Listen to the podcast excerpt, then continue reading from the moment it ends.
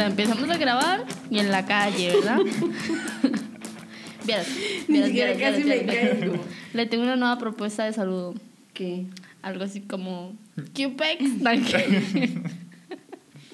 No, No. no, por favor. No, por Bueno, ya. favor. Más seriedad. caigo, no Pero bueno. Hola gente, ¿todo bien? En este capítulo tenemos... Capítulo, capítulo- fábula. Ep- episodio, perdón.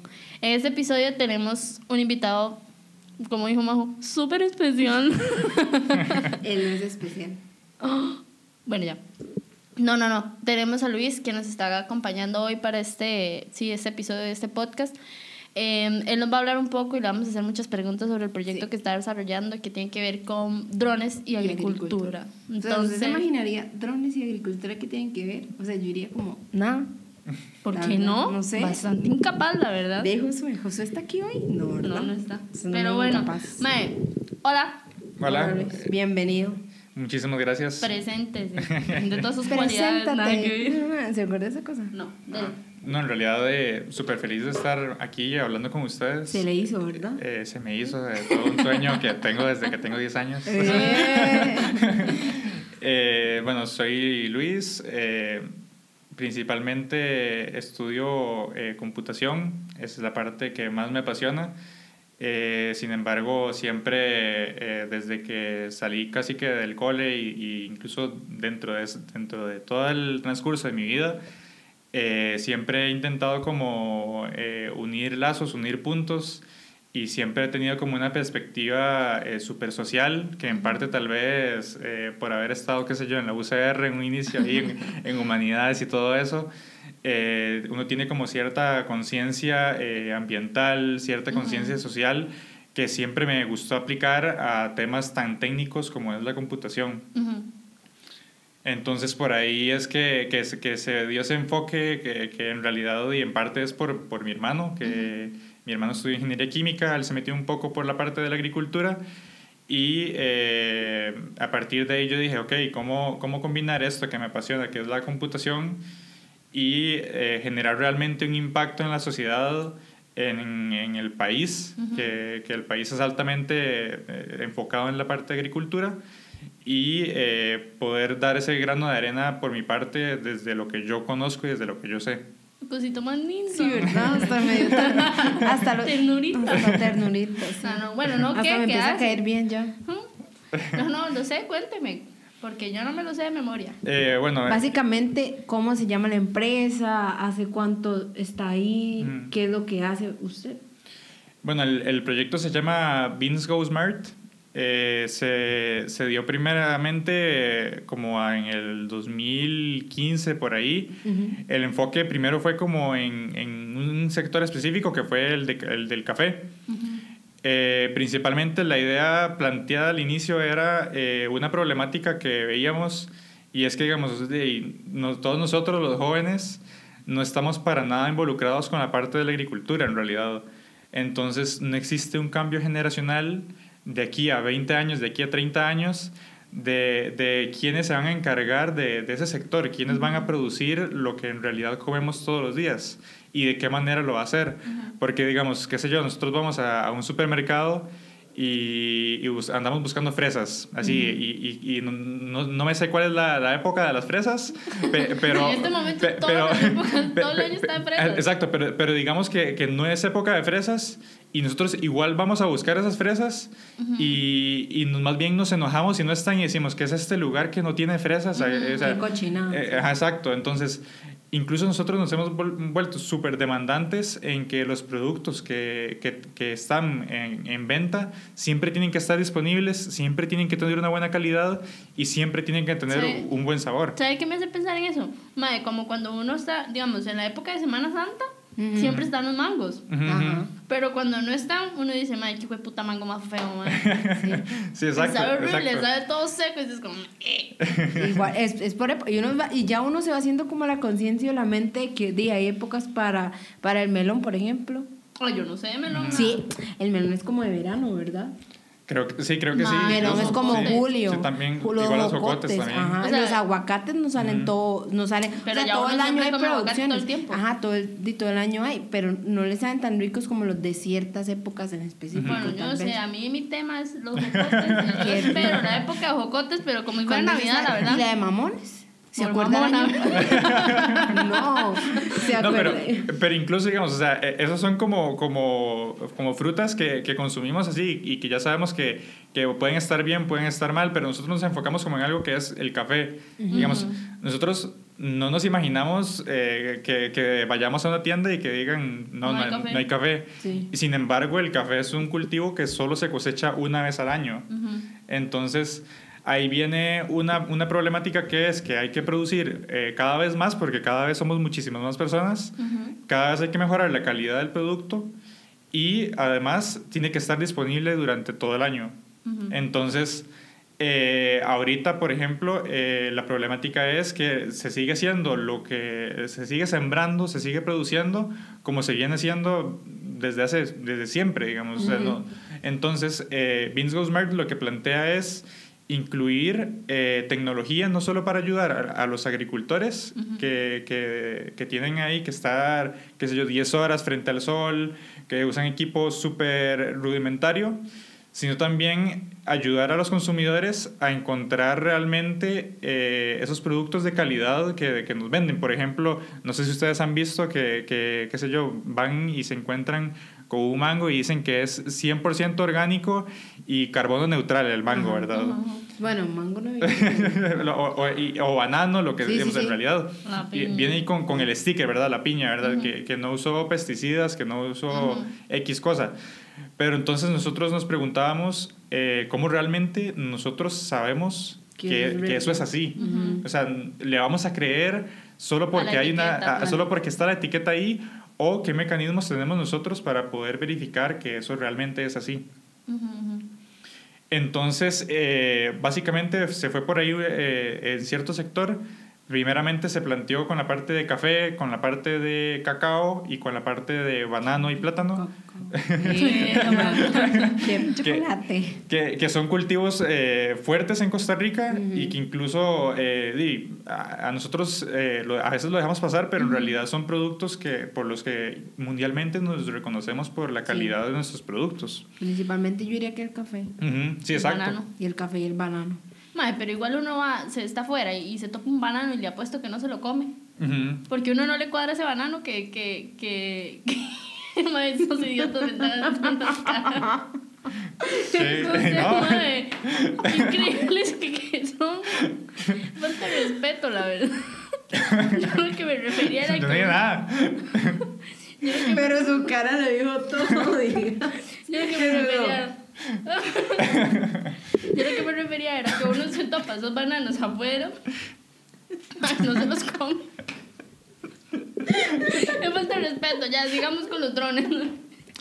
Eh, entonces, Yo sí comí en Estados Unidos, o sea, eh, fuimos a Walmart y ahí tenían. ujú. Y yo claro, súper caros, ¿verdad? Sí, Eso sí. y carísimos, como 6 dólares. O sea, fuera de ¿Por broma, un banano o una, una mano? No, por un banano. Está loco. Son carísimos. O sea, 6 dólares son casi 3 mil colones, 4 mil colones. Bueno, no me acuerdo si diría como 4, pero 4 bananos por 3 Sí, Aquí media compro como 300 bananos por 3 mil. Qué linda la que no sabe, no sabe multiplicar ni. Mae, Vale 25 colones, 50 colones, un banano. Sí, por 100. unidad. Ajá. Sí, Sí. Con Sí, 3 sí, mil sí. colones, ¿cuántos compro? 3 mil. Pasamos Siga, Luis, aquí a, a la feria. Ya el banano, ya el banano. Y yo vine a Estados Unidos a traerlos y venderlos aquí como si fueran bananos de calidad. Bueno, Y eh, bueno, eh, básicamente la, la, la combinación era, era esa, o sea, el, el querer combinar eh, cómo logramos eh, mejorar la productividad de los productos, cómo me- podemos mejorar eh, la confianza de los consumidores con el producto, de realmente tener un sistema de trazabilidad que nos permite ver los datos específicos de, de las cosas. Y a partir de ahí, entonces nace la idea de, de utilizar di, lo que es el, la, la tecnología, lo que es el hardware, lo que es eh, dispositivos electrónicos, y de ahí entra un poco la parte de, de los drones. Eh, con la parte de los drones es bastante interesante porque eh, Y funcionan para todo, en realidad. O sea, uno principalmente lo que piensa es que solo, qué sé yo, toman fotos, toman selfies ahí, ¿verdad? Que, que, que es lo que... que es lo que uno ve, ¿verdad? Eh, lo común, digamos. Lo común, sí, exacto. Lo que uno ve en las redes sociales, lo que... Aéreas, tomas aéreas, exacto. Perdón. Pero, eh, y también existe todo un sector donde se pueden utilizar esas imágenes, por ejemplo, para, qué sé yo, de, de generar un código QR que se pueda escanear y entonces, eh, qué sé yo, que, que, uno tenga una piña en la, mano, entonces la, la, pueda escanear y pueda haber una toma aérea de, de, de la finca de donde proviene la piña, por ejemplo. O sea, entonces, se te agarra una piña, X, esa piña o sea, ¿tiene ya algún sticker o algo así con el código o, o cómo? Digamos, eso es lo que, lo que se plantea, digamos, y en realidad existen muchísimas maneras de hacerlo. Lo que se plantea ahorita es principalmente con códigos QR, que sería más súper sencillo porque con cualquier celular eh, lo escanea y ya, ya de una vez eh, despliega la información. Pero igual se puede hacer eh, con, con, muchas otras cosas. En realidad, eh, si mal no recuerdo, en, en Australia a, a, los bananos que eran carbono neutrales les ponían como una cera de, de un color rojo y entonces uno iba como a los supermercados y, y, cuando veía un banano con cera rojo entonces sabía que eso tenía un certificado de, de, de carbono neutralidad, por ejemplo. Entonces, Todavía no me queda claro el código QR. ¿Cómo así? Dime, que usted tiene una piña. No, sí, sí, ok, pero o sea, yo tengo esta mata. Ajá. Bueno, aquí en el video lo vemos yo agarro mi celular y la escaneo, ya normal, pero ella no, escanea la mata, escanea, escanea, escanea el QR. Va a, va a tener un, sticker, exacto. Ah, okay, exacto digamos. Eh. Es que yo decía, my Bastante lenta, la verdad. De ahí no, es que tal vez la gente se lo puede imaginar así porque Luis explicó, agarra una piña y escanea el código. Exacto. Escanea el código, no escanea la piña. Sí, pero yo no lo he entendido. y es value, no me digan capaz. Y no va a decir ahí el maestro tatuando las piñas. Y ahora son 100 colones. Sí, no, y, incluso, digamos, eh, parte de esto es justamente que los importadores sean quienes ponen un sticker dentro de cada una de las piñas. El dueño que, que, que, es donde termina todo el proceso de, de, de producción, toda la línea de producción de, del producto.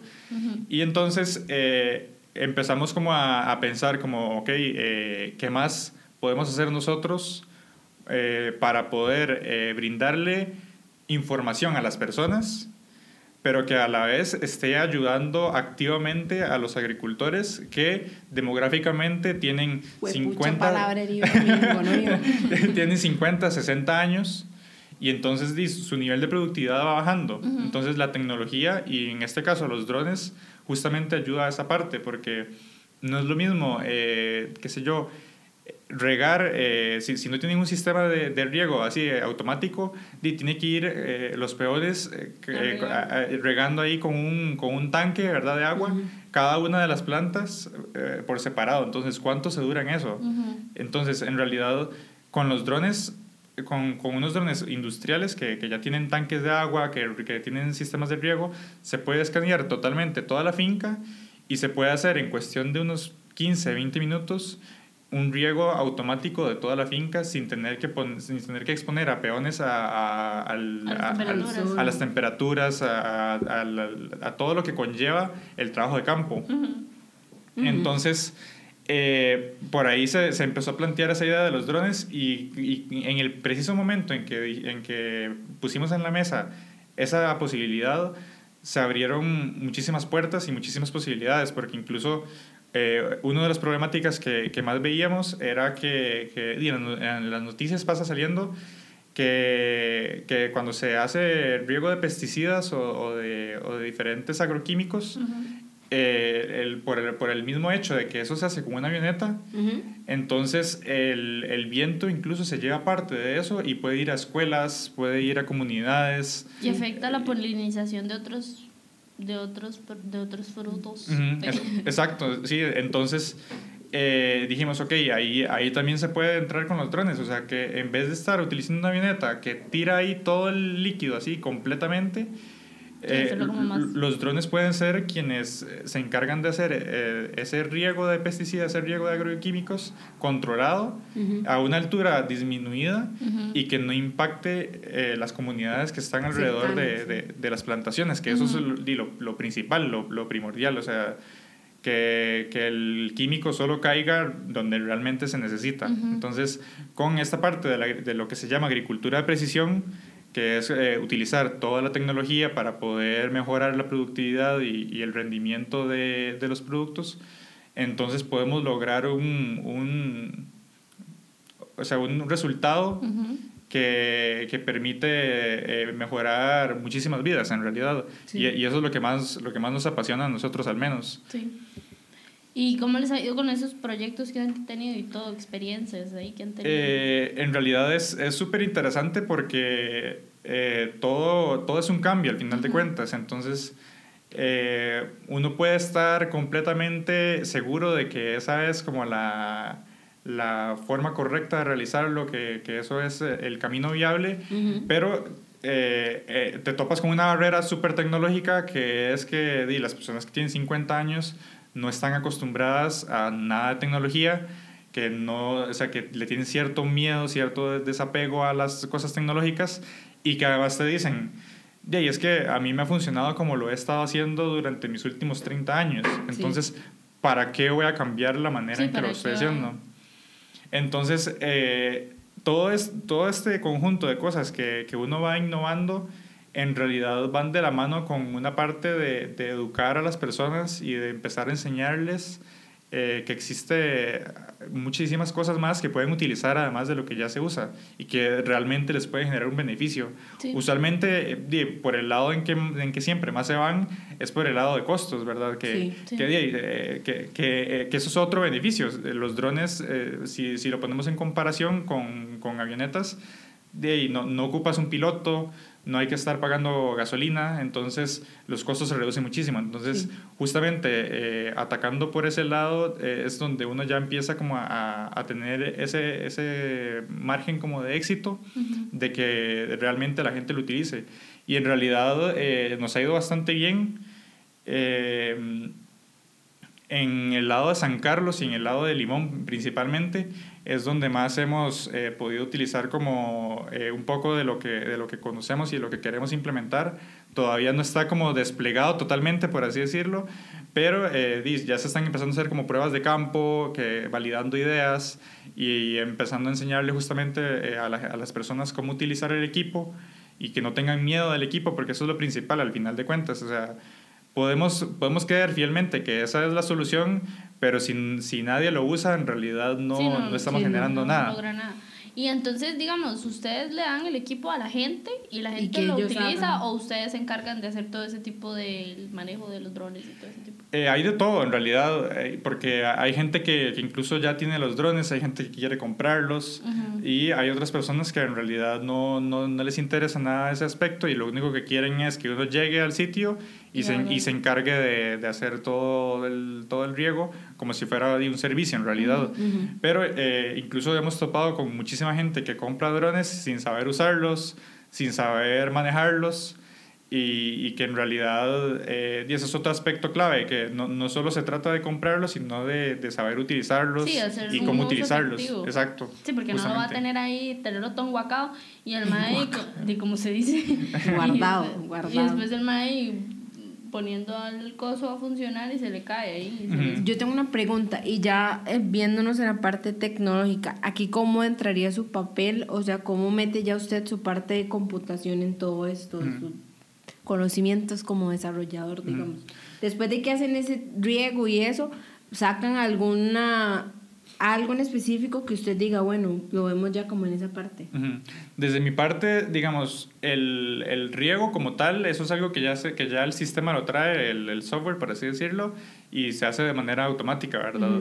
Entonces, eh, desde mi parte, eh, van en dos aspectos. El primero es recolectar datos, que, que eso es, es una de las partes súper importantes eh, poder tener todos esos datos de qué día se regó, cuánto se regó, qué se regó, que, es, que, es, información que, que, a nosotros nos parece que debería conocer el consumidor final de, de, de lo que estamos comiendo, qué que estamos comiendo y, y, ¿Qué tiene, y qué tiene, ¿verdad?